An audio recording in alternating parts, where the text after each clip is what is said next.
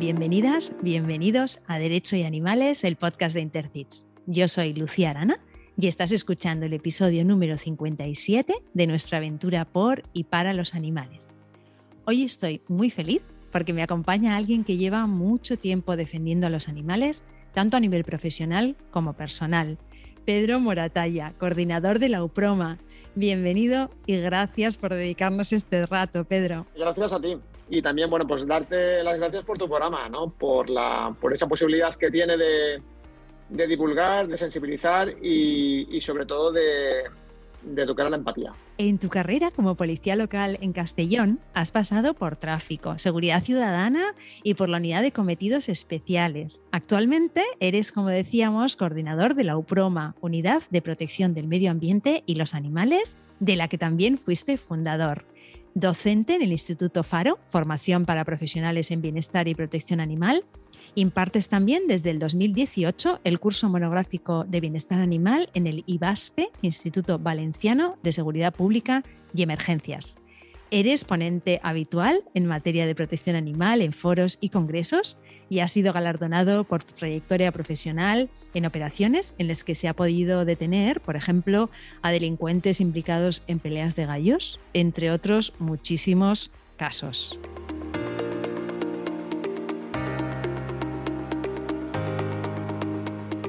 Pedro, vamos a empezar con las preguntas breves para conocerte un poco mejor. ¿Tus amigos dicen de ti que eres? Me dicen que soy simpático y divertido. También me dicen que soy responsable, constante, consecuente con las decisiones que tomo y con las cosas en las que creo, pero eso sí, eh, me dicen que soy algo desordenado y que en ocasiones hablo muy deprisa. Vale, hoy vas a hablar un poquito más despacio para que te entiendan, ¿no? Nuestros oyentes. Sí, eso espero.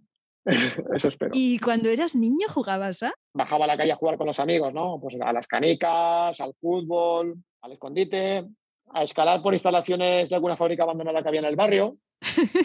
y, y, luego, bueno, pues eh, los fines de semana, pues mis padres tenían una casita en el campo y, bueno, pues yo estaba por ahí todo el día, pues campeando, ¿no? estaba, bueno, pues a mi aire o, con los amigos, ¿no? Y nos íbamos a, pues a subir a, las lomas, a los cerros que decíamos nosotros, bajábamos a los barrancos, buscábamos minerales, no sé, o incluso íbamos a algunos arbustos para coger ramas y hacernos arcos y flechas, que también había que atarnos cortos. ¡Qué y, divertida infancia! Bueno, sí, fue un poco peculiar. Y bueno, la, pero de todo ello, ¿no? Eh, sí que recuerdo con especial cariño eh, se me daba bien dibujar, la verdad. Y, y, tuve una época larga en la que me gustaba mucho dibujar y construir fallas, las fallas de Valencia. ¿Vale? Yo en mi casa, bueno, pues me cogía cartulinas, las pintaba, luego me las hacía con cartón piedra. Eh, incluso en el colegio, bueno, pues en más de una ocasión me llamaban para competir en tema de, en tema de dibujo. Pero sobre todo lo que más, lo que más recuerdo con cariño y nostalgia es pues cuando, eh, cuando jugaba con mis dinosaurios de plástico. ¿Vale? Mi madre todos los jueves en el mercado me compraba un dinosaurio de plástico.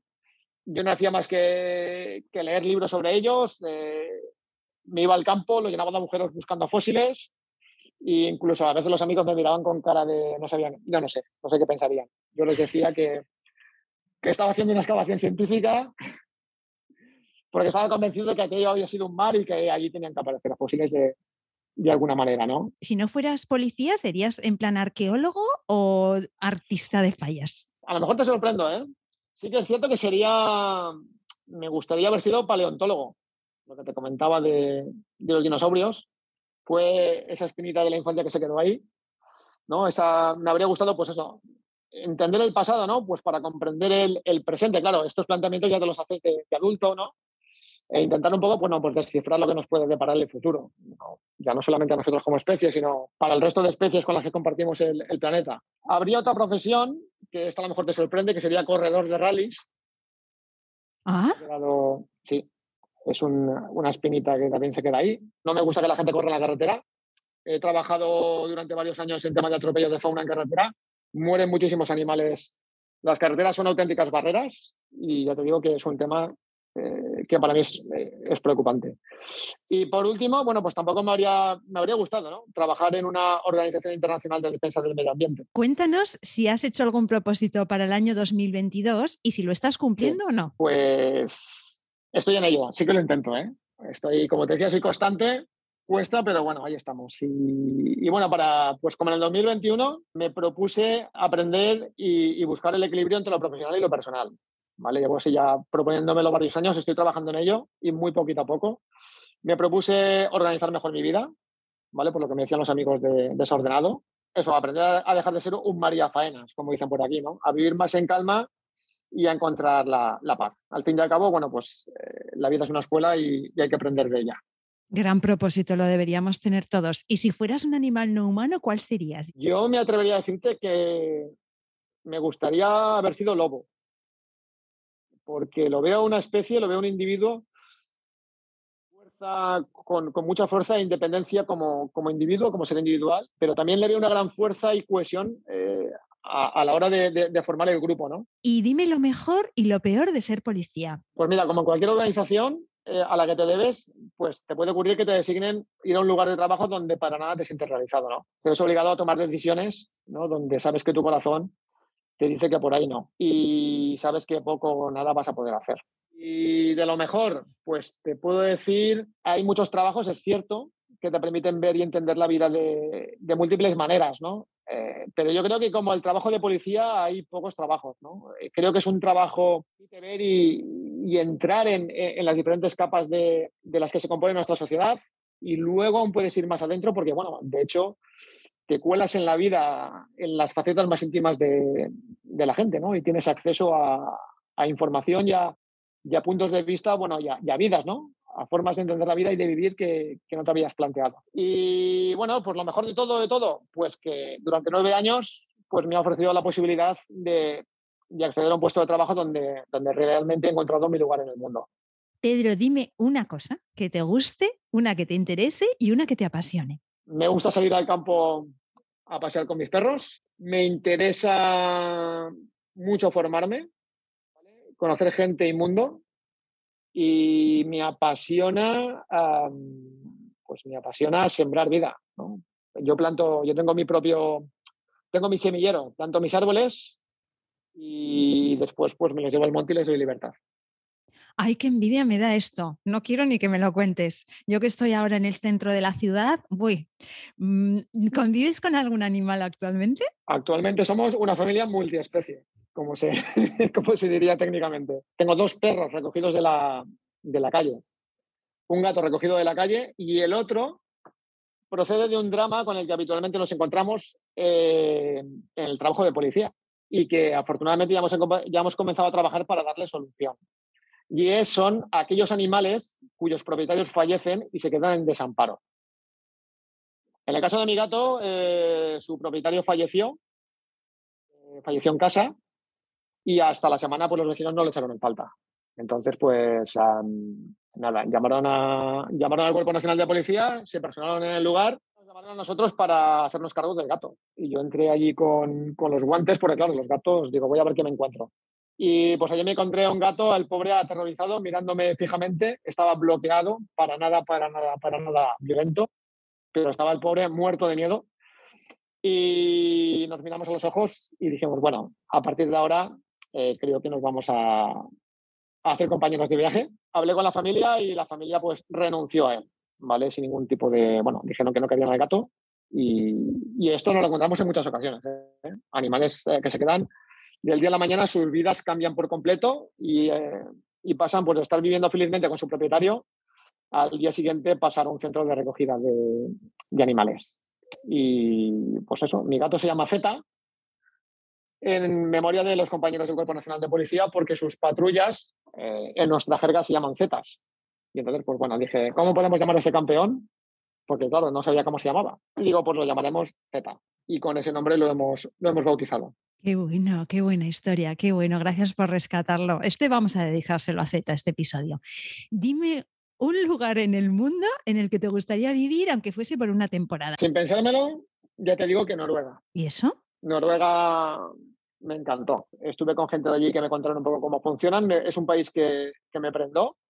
Y de hecho ha sido el único sitio que he estado y me he traído en un bote que lo tengo aquí en casa.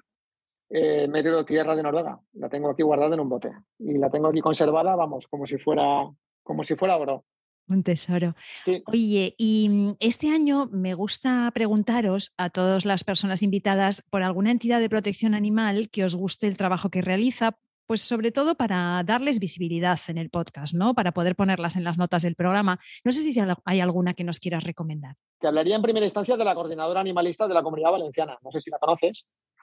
Y sí. me imagino que sí, me imagino que sí. Y porque creo que están haciendo un trabajo muy importante a nivel institucional digamos a nivel de las altas esferas, como sería la consejería, como también a nivel municipal, ¿no? de los ayuntamientos. Y creo que es ahí donde se fraguan los grandes cambios. Luego también es cierto que hay otras protectoras con las que incluso por el trabajo, bueno, pues hemos, eh, estamos en contacto con ellas, ¿no? Eh, en Castellón, pues por ejemplo, las dos primeras que me vienen a la cabeza pues serían huellas callejeras y, animales callejeros. Ahora que te digo esto, sí que me viene a la cabeza hacer un guiño a todas esas personas, sobre todo mujeres. Hay algún hombre, pero sobre todo mujeres que todas las madrugadas salen a alimentar a sus gatos, ¿no? que van a alimentar a sus gatos a escondidas, como si estuvieran cometiendo un delito, cosa que ni de lejos. ¿no? Es, me parece un trabajo encomiable y desde aquí, bueno, pues me gustaría hacerles un guiño y, darles la enhorabuena por el, por el, trabajo que hacen, porque me consta que en más de una ocasión eh, más de un ciudadano pues, las ha acosado e insultado.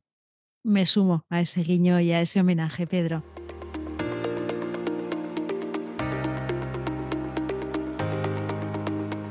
Pedro, vamos a hablar ahora de la UPROMA. ¿En qué año nace y por qué? Pues mira, Lucía, la UPROMA eh, realmente se fragua a lo largo del, año 2012. ¿no? En, aquel momento, bueno, como tú habrás podido leer de mi currículum, pues yo tenía una participación activa en, asuntos de ecología y de conservación, ¿no? Aquí en Castellón. Por este motivo y por otras cuestiones laborales, pues eh, fui, conociendo gente del mundo de la protección animal. En aquel momento también es cierto que, la plantilla pues, eh, tenía la necesidad de crear la, la, especialidad. Y de hecho, en el organigrama de la organización pues ya figuraba el espacio para, para esta unidad, para la UPROMA. Entonces, en aquel momento había también, es cierto, había una asociación protectora de animales en Castellón, ASPAC, que, bueno, pues que aparte de su, de su trabajo de calle, propiamente dicho, de una protectora, pues ejercía una labor importante, digamos, de presión, tanto a nivel municipal como provincial, ¿no? Y fue, bueno, pues eh, fue esta asociación la que de alguna manera, bueno, pues también empujó a que se redactara el proyecto y, y se pusiera pues en, en, conocimiento de la jefatura. Entonces, pues nada, eh, me ayudó, la que en aquel momento era presidenta de, eh, de la protectora, era Lorena Manrique, y, bueno, ella, digamos, lo que hizo fue aportar, eh, digamos, su, punto de vista desde, desde su puesto de trabajo, ¿no? En, en, este caso, ella ya había tenido contactos también con la jefatura, por eso te decía que ya había un hueco para, para la unidad. Y yo, bueno, pues de alguna manera, pues ya fui desarrollando documentación y poniéndome en contacto con, con diferentes sectores con los que íbamos a entrar en contacto por motivo de nuestro trabajo, para de alguna manera, bueno, pues fundamentar esa necesidad, ¿no? El bienestar animal, para mí, era una prioridad. Creo que, había que salirse un poco ¿no? de, ese, de ese marco típico de unidades ecológicas que había en aquella época, eh, unidades de protección animal. Y personalmente pienso que había que darle, pues eso, ¿no? una, una media vuelta. Y, y, creo que el término bienestar animal era una manera de salirse de ya esa típica protección, ¿no? de no hay que hacerles daño, por, por simplificarlo mucho, sino que había que ir un poco más allá, ¿no? Y ver ya, digamos, a, los otros seres vivos pues como individuos y con sus, eh, digamos, con sus necesidades específicas. Entonces, bueno, dicho todo esto, la cuestión, resumiéndolo del todo, fue en el año 2012, a principios, eh, ya tenemos preparado un borrador, se presenta la jefatura, la jefatura da el visto bueno y entonces ya, bueno, pues me pide que desarrolle ya un proyecto más, más concreto. Y nos ponemos en marcha oficialmente el 7 de enero de, de 2013. Vale, o sea que vais a cumplir una década el año que viene. Efectivamente. Y, sí, ¿y cuántos agentes la componéis actualmente? Pues mira, eh, actualmente somos tres, ¿vale? Te puedo decir que esto ha sido un poco un vaivén.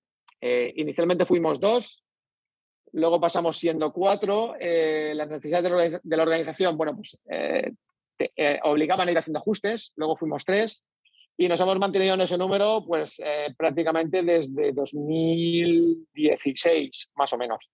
Sí que es cierto que ahora mismo estamos eh, muy cerquita eh, de sacar una, una oferta de, incorporación a la unidad y vamos a pasar a ser siete. Uy, qué maravilla. Ya me imagino a la gente en otras comunidades autónomas eh, escuchándolo y muriéndose de envidia. Cuéntanos cómo os organizáis y qué tipo de intervenciones son las más habituales que realizáis. La, unidad ahora mismo es yo de coordinador. Ya te comenté la última vez que hablamos. Y bueno, la verdad es que aparte, digamos que las funciones propias de coordinación, pues dado que somos tres y hay mucho volumen de trabajo, pues de alguna manera pues también eh, me implico en, el trabajo, de, el trabajo de, campo, ¿no? Colaboro con los compañeros para llevar el servicio y eh, lo que sí que hago es intentar atender, digamos, aquellos ah, trabajos más, más complejos y más, y más técnicos. La jornada, ¿cómo se organiza? Pues mira, eh, generalmente lo que hacemos es, tanto si vamos en, independientemente del turno, lo que hacemos es a, primera hora hacemos un briefing. ¿no? Entonces, bueno, pues nos juntamos los que estamos de servicio, comentamos, comentamos la agenda, qué servicios hay por atender, resolvemos dudas, eh, planteamos cuestiones legales y, bueno, digamos que de alguna manera pues enfocamos un poco, eh, encaramos un poco el día, ¿no? Marcamos la, la, línea de actuación. Y respecto a los servicios habituales, pues mira, a raíz de, de esa entrevista, imaginaba que me lo ibas a preguntar, y estuve revisando las estadísticas del año pasado y pude comprobar, bueno, pues que el 86% de, de, nuestra, de nuestras atracciones estaban referidas a, animales domésticos. El 11% estaban relacionadas con, con, problemas estrictamente medioambientales y el 3% restante, bueno, pues estaba relacionado con problemas eh, de biodiversidad, ¿no? Pues eh, lo que es caza furtiva, tenencia de especies no autorizadas, ¿no? Son servicios de ese estilo. Y luego, volviendo al tema de animales domésticos, ese 86% que te comentaba, pues dentro de ese 86%, el 81% está copado por, por, animales de compañía. ¿vale? Básicamente perros, ¿vale? es, el, es el animal estrella. Y luego, pues obviamente, en menor medida, pues tenemos gatos y otras, y otras especies, ¿no? Pero vamos, que desde luego, como te decía, el perro sigue siendo de lejos el animal con el que más intervenimos, aunque se dice que el animal del futuro pues va a ser el, gato. Ah, sí, se dice eso. Se dice eso, sí, sí. Hay, hay más gatos de los que nos pensamos. Lo que pasa es que el gato, por lo menos en nuestra comunidad, por el hecho de que no están obligados a, microchiparse, pues es un poco como que pasa más, más desapercibido, pero realmente los domicilios eh, hay más gatos de los que nos pensamos. Están en la sombra dominando el mundo, Pedro. No, Total. Es una cuestión felina, el sigilo, ¿no? El sigilo del, del felino. Totalmente. Y decíamos, Pedro, al inicio, cuando te presentaba, que por cierto, me he dado cuenta de que no he dicho en tu bio que eres miembro de Intercits, obviamente lo eres y ah, desde hace mucho tiempo. Eh, decíamos que tú como agente has recibido reconocimientos, pero también la UPROMA como unidad, ¿verdad? Y cuéntanos alguno de esos reconocimientos que os han ido dando. Pues mira, el, digamos, el reconocimiento, digamos, más, eh, más importante pues, ha sido el, que tuvimos a, la, iniciativa y a las buenas prácticas en los servicios policiales de, protección hacia los animales. Y, bueno, básicamente por lo que te comentaba sobre la decisión de, no incidir ya en la protección, ¿no? Si, yo creo que el reconocimiento vino de alguna manera pues también por ese, por ese toque diferenciador, entre comillas, ¿no? de, incidir en el asunto del, del, bienestar. ¿no? Y un poco, bueno, pues el cambio de enfoque que hubo a pues, efectos de, reconocer que los otros, ¿no? entre comillas, pues también tienen unas necesidades y que no son menos objetos a los que hay que cuidar porque lo dice, porque lo dice la ley. Y sabes que por el podcast han pasado Arturo Monleón de la UMA y Antonio Vadillo de la Unidad Fantón te quería preguntar si colaboráis de alguna forma. Eh, yo, yo me imagino, yo os imagino ahí con un grupo de WhatsApp mandando WhatsApps, pero no sé si será así. Em, ¿Os pedís consejo? ¿Compartís experiencias? ¿Os colaboráis de alguna manera? Pues mira, WhatsApp policiales eh, en esos temas hay unos cuantos, ¿vale? Pero realmente eh, yo, no soy yo no soy mucho de esa línea, sí que participo en algún grupo, y, pero bueno, soy más, más de, de relacionarme directamente con las personas. Y en el caso de Antonio, eh, sí que te puedo decir que he tenido contactos puntuales con él, ¿no? Pues por diferentes, sobre todo por congresos y, eventos similares. Y sí que es cierto que en alguna ocasión, bueno, pues eh, hemos entrado en contacto por teléfono, lo he llamado pues para, para comentarle algún caso, a ver qué opinión le merecía o, o resolver algunas dudas, ¿no? Pero con quien sí que, pero con quien realmente tengo una relación mucho más cercana, también es cierto que por, proximidad, porque obviamente Antonio pues está en Madrid y aunque tengamos la tecnología que nos acerca, bueno, pues eh, el hecho de que estemos más cerca geográficamente, pues también lo facilita. Y es con Arturo, ¿no? Con Arturo sí que tengo una relación eh, bastante más estrecha y además, de hecho, somos compañeros de, formación. Entonces, em, lo queramos o no, pues estamos, ahí. Y, por supuesto que estoy a favor de la, totalmente de la colaboración entre unidades. Eh, faltaría más. ¿no? Es, de hecho, la unión hace la fuerza y, más en un mundo donde hoy todo pues, está, está entrelazado. Aprovecho pues eso para, para esperar que algún día pues, bueno, pues todas nuestras bases de datos a nivel de policía local pues puedan estar interconectados, ¿no? que es una asignatura que tenemos pendiente y que me gustaría en un futuro pues, poder ver solventado. Claro, no, yo me imagino que además hay cosas que solamente vosotros podéis entender que os pasan a vosotros. Quiero decir, estamos en, un tema de protección animal muy nuevo en este país, con lo cual os encontráis en situaciones que seguramente poca gente podrá empatizar mejor que los compañeros de otras, de otras comunidades, ¿no? Mm. Efectivamente. Totalmente. Bueno, les mandamos desde aquí un saludo tanto a Arturo como, a Antonio. Y Pedro, pasamos al, tema de hoy que a mí me pone, me pone mala. Eh, vamos a hablar de un tipo de caza que, a pesar de que ya es ilegal, eh, sigue estando muy arraigada en algunas zonas de nuestro país. Y como tenemos oyentes también de fuera de, de España y también de otras comunidades y demás, quiero que nos cuentes eh, qué son la caza con liga y el parañi, que no sé si dice parañi, parani. Sí, parañi. Sí, Para, los castellanos eh, la palabra termina con ñ. Para los valencianos no, pero bueno, para que nos podamos entender, lo has dicho muy bien, es parañ, ¿vale? Lo has dicho bien. El parañ, eh, mira, es un, bueno, se le reconocía como un método tradicional de caza y básicamente consiste en la utilización de un árbol en la zona donde estamos nosotros, pues generalmente son, eh, pueden ser olivos, pueden ser algarrobos, y lo que se hace es utilizar esa estructura arbórea para colocar en lo alto de ella, en la copa, se colocan unos, eh, unos palos horizontales, se cogen a las ramas, esos palos horizontales se llaman perchas. Entonces, ¿qué se hace con esas perchas? Se les hacen unos agujeros para colocar eh, lo que se llaman unas varillas, ¿no? las varetas que se ponen generalmente en oblicuo. Y eso se hace para aumentar la potencia de caza, ¿no? Es decir, la capacidad de caza de, ese paraño. Si los pones en vertical, bueno, pues las, probabilidades de que entre un pájaro y se cace pues son, son menores. Cuando se tienen montadas las perchas, se ponen las varetas que yo decía en esos agujeros y esas varetas llevan liga, el pegamento, ¿no? Y una vez está armado el parán, eh, se considera armado una vez están montadas eh, las varillas con el, con el BISC, con, la liga, se le, añade se le añaden los reclamos, que son reclamos electrónicos. ¿de acuerdo? Entonces se pone un reproductor electrónico conectado a una batería y, ese reclamo, pues obviamente, como, como, bien tiene su nombre, atrae a, pues, a diferentes tipos de, de aves. ¿no? Y entonces, ¿qué ocurre? Las aves entran en el árbol y conforme van tocando las varillas con, el, con la liga, bueno, pues eh, para el pájaro ya es imposible que continuar volando, cae al suelo y entonces es cuando el, el cazador pues, recoge el animal, le da muerte y, y, continúa a la espera de que caigan más, más animales. Digo paraña armado porque estamos hablando de, eh, de un delito de, de, mera actividad, ¿vale? Es decir, el mero hecho de que se deje eh, montado, armado el, el parañ, bueno, pues se considera que ya ese tipo de, la estructura ya está en funcionamiento pues, para, poder, eh, para poder ejecutar la, la, caza. Pedro, el tema del, reclamo. Eh, decías ahora que es electrónico, entiendo que es un pajarito cantando. Eh, ¿Verdad que antes se utilizaba, y no hace tanto tiempo, se utilizaba un pájaro vivo? Sí, claro, claro, sí, sí, se utilizan, son reclamos o cimbeles, sí, se utilizan, especies que se pueden cazar, pues se utilizan como, como reclamo. Lo que la ley te prohíbe es que esos reclamos estén cegados o mutilados.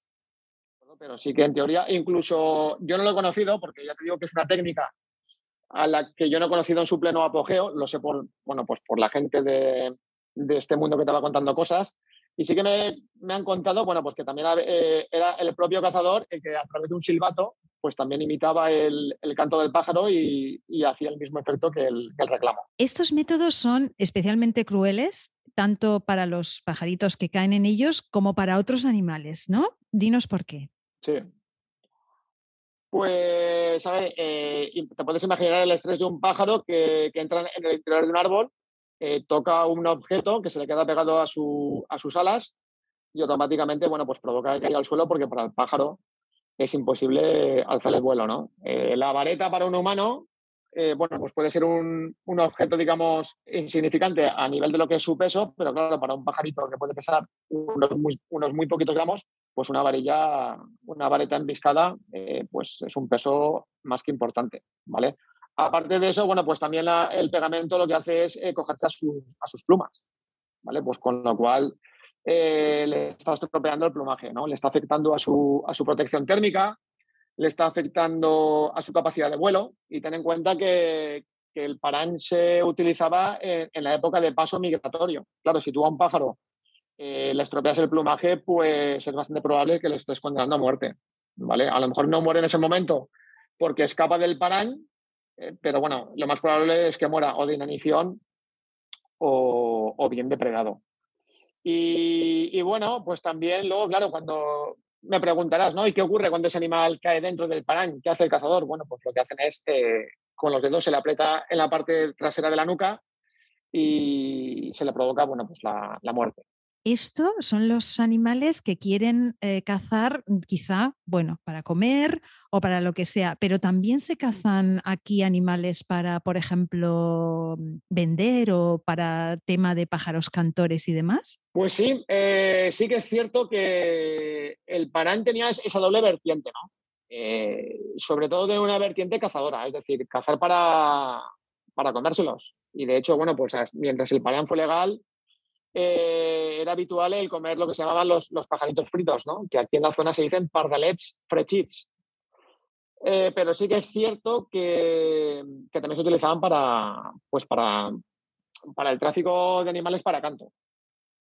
lo que se hace también era, utilizando disolventes eh, potentes, intentar quitar la, la liga de las, de las plumas. Pero bueno, era una tarea bastante ardua, ¿no? Y además que el problema también que presenta el disolvente es que el animal lo inhala. Lo inhala o bien, solo, o bien lo ingiere, ¿no? porque se intenta limpiar el plumaje y de alguna manera pues, eh, entra dentro de su organismo y, puede ser víctima de una, de una intoxicación. Ay, mira, Pedro, es que de verdad, ¿eh? Eh, bueno, yo he vivido 10 años en Alemania y allí miman a los pájaros, mira, no sabes de qué manera. Les ponen bolas con alimento y grasa para que puedan pasar el invierno, las ves colgadas allí en todos los parques, les encanta observar a los animales, el tema de la migración y tal, les, bueno, alucinan. Y alucinan con las cosas que hacemos aquí en España, ¿no? Con, con los pajaritos, es que les flipan. Entonces, para que nos hagamos una idea de la magnitud de, de, este biocidio, porque es un biocidio, Correcto. Eh, cuéntanos cuántos pájaros podían caer en una sola noche en este tipo de trampas.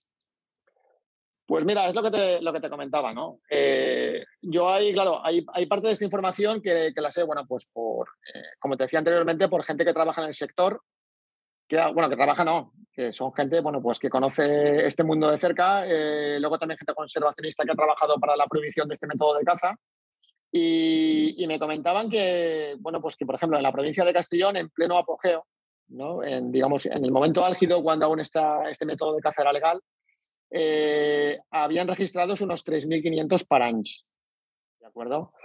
Eh, los cuales estaban activos durante, pues, durante unos 40 días. Y entonces se calcula, ¿vale? Estos son cálculos eh, aproximados, entonces hay una arquilla un tanto amplia, y me comentaban que perfectamente en esos 40 días se podían cazar entre 1 y, y 3 millones de animales. ¿De acuerdo? esto hizo, bueno, pues que que la comunidad valenciana, eh, también creo que en Tarragona se practica, y luego el Mediterráneo, también hay otros países como Francia e Italia, pues bueno, se estaban convirtiendo, ya no porque utilizaran el parán, sino otros métodos de caza pues, eh, masivos, hacían que el Mediterráneo se convirtiera en, una, pues, en una barrera ¿no? para, las, para las aves que procedían de, del norte de Europa. Y claro, pues eh, la gente del norte pues se frustraba bastante cuando veía que estaban haciendo una inversión importante en, digamos, en sacar hacia adelante a las especies ahí arriba y claro, cuando llegaba la época de la migración, pues un número importante de estos animales quedaba aquí en, en, esta, en esta tierra. Ay, es que somos una especie muy, muy poco lista, ¿eh? porque de verdad, con lo importante que son las aves para la biodiversidad, y no somos conscientes de que más allá de que nos interese eh, el pobre pájaro, ¿no? Como individuo que tiene todo el derecho a vivir, es una estupidez matar a las aves porque ningún ecosistema sin aves va a ser un ecosistema sano, con lo cual es algo como realmente de una estupidez supina ¿no? y de una ignorancia supina. Pero bueno, me contabas, Pedro, cuando preparábamos el episodio, que como policía local tenéis funciones y competencias también en materia de caza. Entonces, te quería preguntar si hacéis tipo labores de vigilancia o más allá de que tengáis una denuncia concreta? ¿Cómo nos lo tenemos que imaginar? El artículo 55 de la ley de caza de la Comunidad Valenciana reconoce a las fuerzas y cuerpos de seguridad, ¿eh? es decir, no solamente a Policía Local, sino que también reconoce al Cuerpo Nacional de Policía, a la Guardia Civil e incluso a la Policía Escrita de la Generalitat nos reconoce las funciones de policía y vigilancia en materia de caza. Respecto a cómo funcionamos en, esta materia, sí que te puedo decir que esta cuestión es algo actual, ¿no? Está muy focalizada en el mes de octubre y, principios de noviembre, de manera puntual a lo largo del año, ¿no? en, las, en, las, semanas previas o durante la época de caza, bueno, pues se reciben denuncias ciudadanas sobre posibles puntos de caza donde sospechan que se está cazando con liga. Entonces, bueno, pues por ese, por ese, por ese motivo, pues no solamente procedemos a la vigilancia, sino que también vamos a la inspección de estos puntos. También hacemos es establecer un, pues un calendario de, de, de vigilancias, ¿no?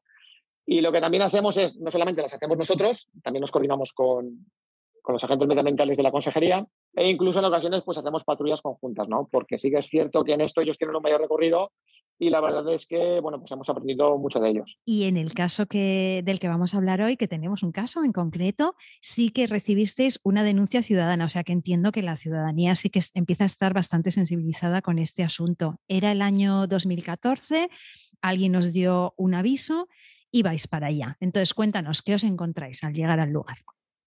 Bueno, pues como, mira, como tú bien dices, eh, la ciudadanía eh, no solamente está más sensibilizada, sino que también está más informada, ¿no? Y por eso también era, digamos, lo que hablamos al principio de la necesidad de, pues de, disponer de una, de una, unidad especializada en estos casos.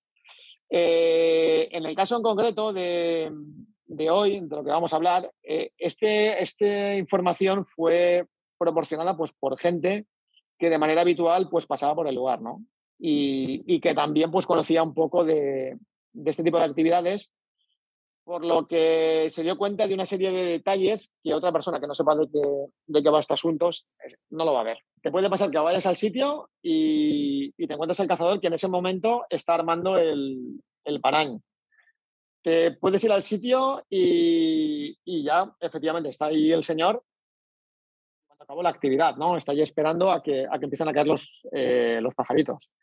Te puede pasar que vayas y esté durmiendo, ¿vale? Porque de hecho, en alguna ocasión eh, hemos, hemos cogido gente durmiendo. E incluso hay gente que es prácticamente la, en la mayoría de casos que hemos actuado, lo que hacen es dejar el paraña armado eh, y como por debajo tiene una red para que no se escapen los, los, los, animales que puedan caer, lo que hacen es se van a dormir y luego, bueno, pues de madrugada por la mañana van y recogen la, van y recogen la caza. En el caso de este señor, eh, efectivamente, esto último fue lo que hizo. Eh, lo dejó armado, puso el reclamo y, se fue a dormir. Lo que pasa que vivía eh, muy cerca del lugar donde había puesto el, punto de caza. Entonces, bueno, pues fuimos allí, comenzamos a dar voces, obviamente, allí en medio de la noche, en, en la puerta de su casa. Empezamos a tocar a la puerta hasta que finalmente, bueno, pues salió. Y, claro, pues cuando salió, pues se quedó, claro, se, quedó un tanto sorprendido porque en ese rincón no sospechaba él que se fuera a, presentar la, la, policía. Y nada, le explicamos el motivo por el que estábamos allí. Invitamos pues a que, a que nos permitiera la entrada al, al cercado, porque eso estaba dentro de un cercado y optamos por la opción de, de, poder hablar con el cazador para que nos facilitara en la medida de lo posible la entrada al lugar. Esto es un delito flagrante. ¿Me explico? Es decir, eh, lo que hicimos, digamos, fue mm, intentar eh, que el nivel de conflicto fuera el, menor posible. Entonces, generalmente, generalmente eh, los cazadores colaboran. Él era perfectamente conocedor de lo que había allí, además lo reconoció sin ningún género de duda. Le explicamos que, bueno, pues que aquello era, un presunto, era un presunto delito contra, contra la fauna y que íbamos a proceder a incautar todo el material que ya había y, a instruir diligencias.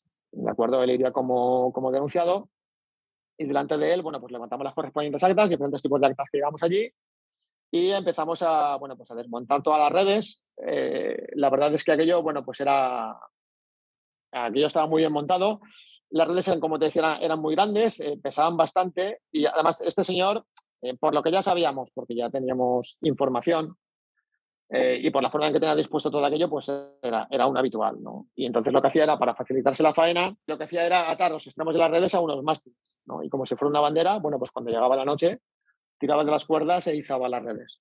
Y luego, pues cuando terminaba la caza, lo que hacía era, bueno, pues la recogían, dejaba caer la cuerda, bajaban las redes y se quedaban allí depositadas en el suelo, que se camuflaban entre, entre la maleza y que fue el lugar donde bueno, pues el, denunciante vio la red y fue lo que le llamó la atención y se que allí estaba pasando algo.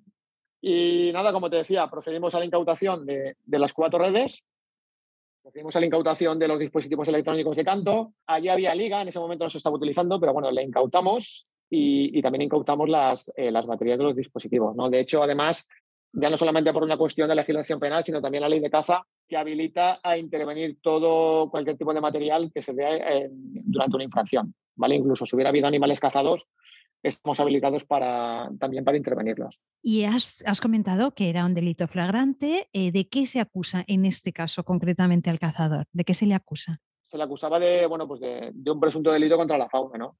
Viene tipificado en el artículo 336 del Código, del Código Penal.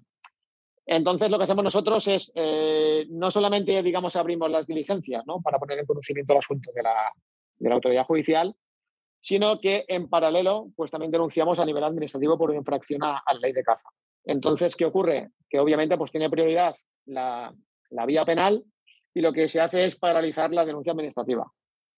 Si la denuncia, si la denuncia, si la denuncia penal llega a término y hay una condena, pues la, la denuncia administrativa se, se archiva que es lo que habitualmente está ocurriendo con el, con el porque al fin y al cabo es un delito y con las pruebas suficientes no hay lugar para, para la duda. Quería que explicásemos, que yo creo que la mayor parte de los oyentes y las oyentes esto ya a estas alturas del podcast ya lo saben, pero no sería un caso de maltrato animal como los que solemos tener normalmente en el podcast. Y explícanos por qué. Sí, la verdad es que en ocasiones sí que es cierto que hay, hay confusión ¿no? Eh, en, ese, tipo de, de actividades delictivas. ¿no?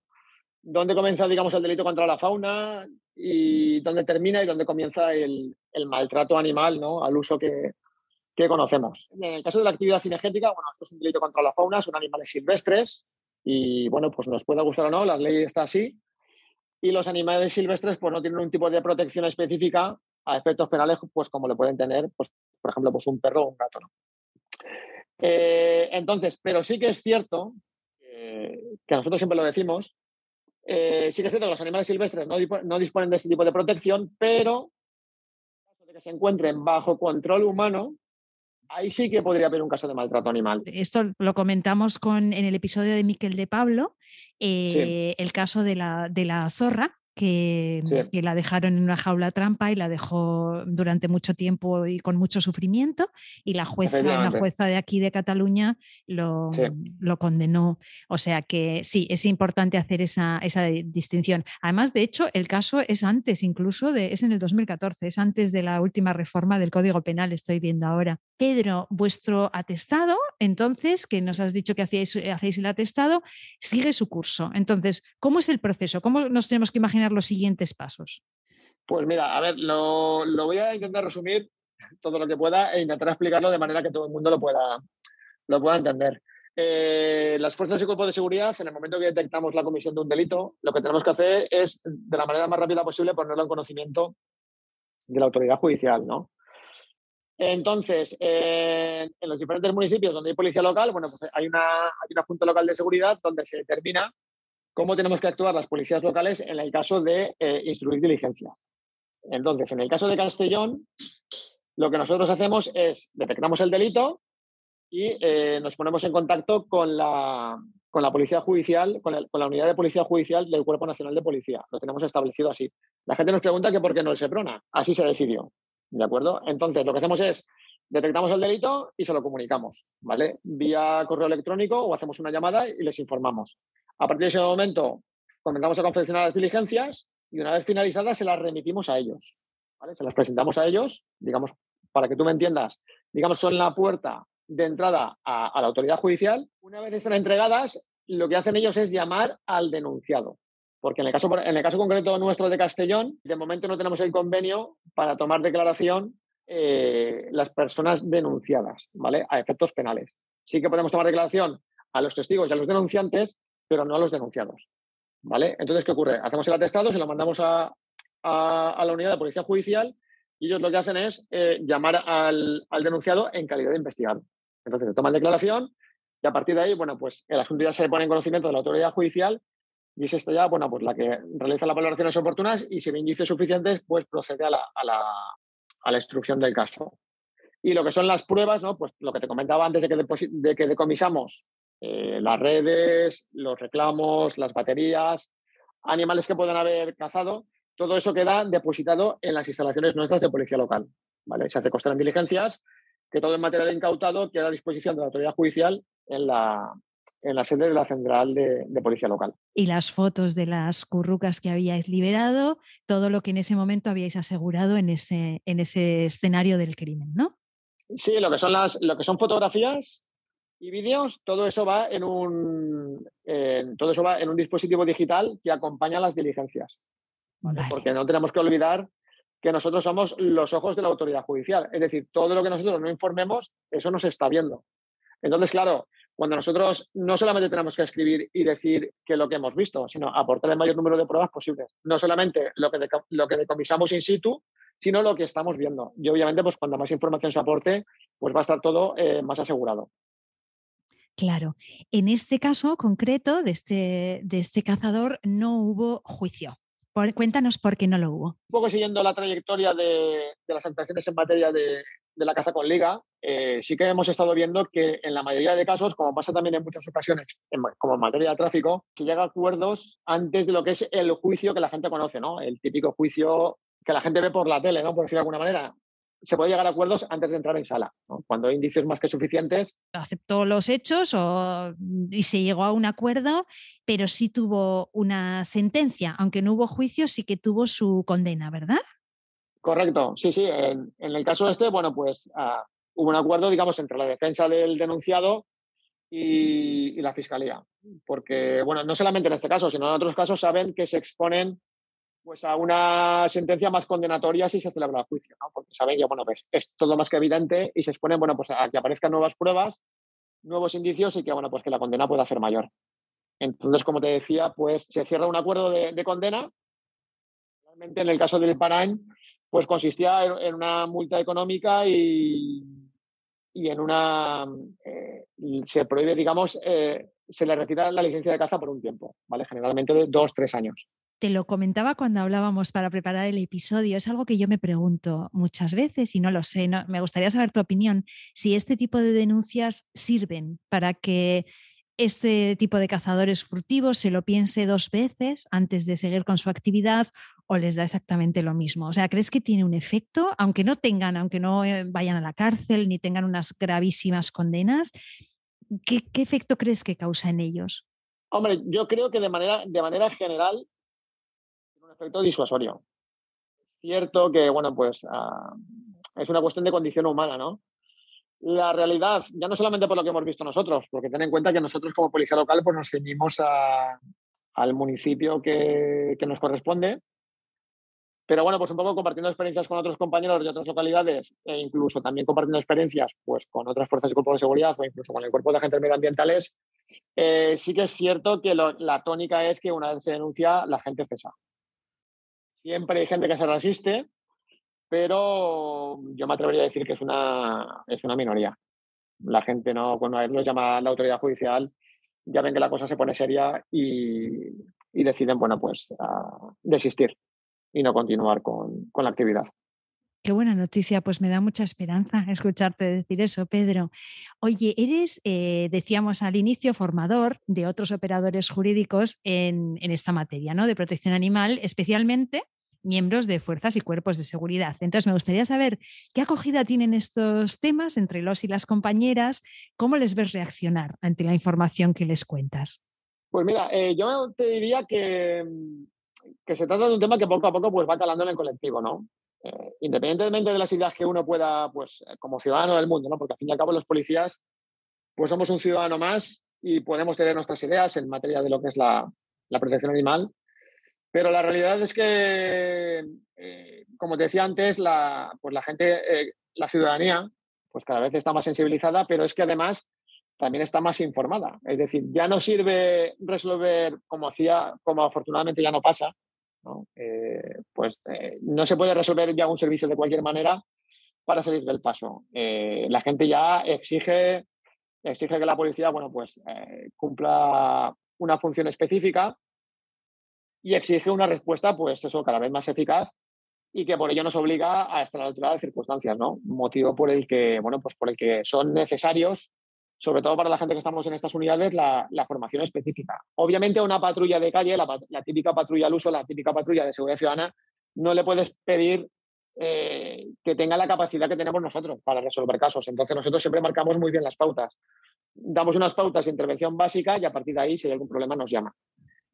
Entonces, bueno, en referencia pues, a, la, formación de los compañeros, pues hay que decir que somos policías, ¿no? Somos garantes de la ley y es esta la que nos legitima y nos obliga a, atender y a dar una respuesta correcta pues ante aquellos, ante aquellos comportamientos antijurídicos ¿no? que son perpetrados contra, contra seres vivos que están protegidos por la, por la ley. Y como resumen de esta pregunta, pues te diría que sí, que está habiendo un cambio está habiendo un cambio en, general en los cuerpos policiales, eh, está habiendo un cambio cultural, ¿vale? Porque es realmente lo que hacía falta, un cambio cultural y, a mejor, independientemente de que, bueno, obviamente pues quedan, eh, quedan aspectos por trabajar y por mejorar, pero yo creo que en este aspecto estamos en el buen camino y, lo que sí que es cierto es que esto es una realidad que está ahí y como, y como bien te decía, nadie puede negar que hay una, hay una demanda alta y evidente de, la sociedad para actuar en, este campo. Para cerrar siempre tenemos lo que llamamos los 30 segundos de oro,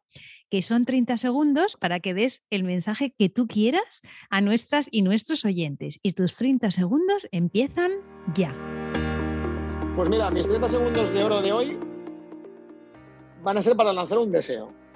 Voy a decir lo que voy a decir es, ah, voy a hablar más como el Pedro ciudadano del mundo que como Pedro policía, ¿no? por lo que estoy, lo que estoy aquí.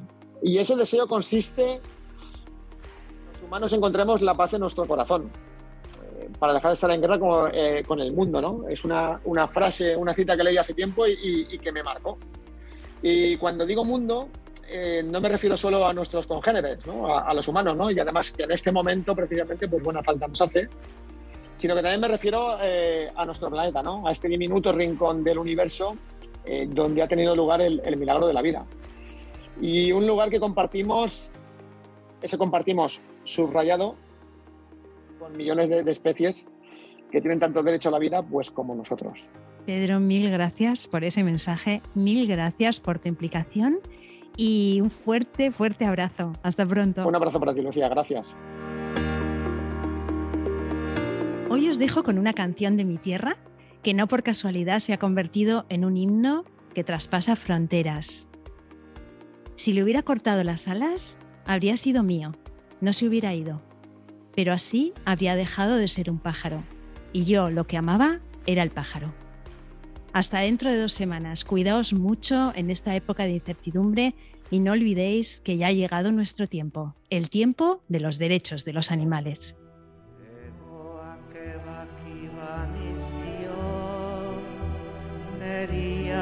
Izango zen, ez zuen aldegi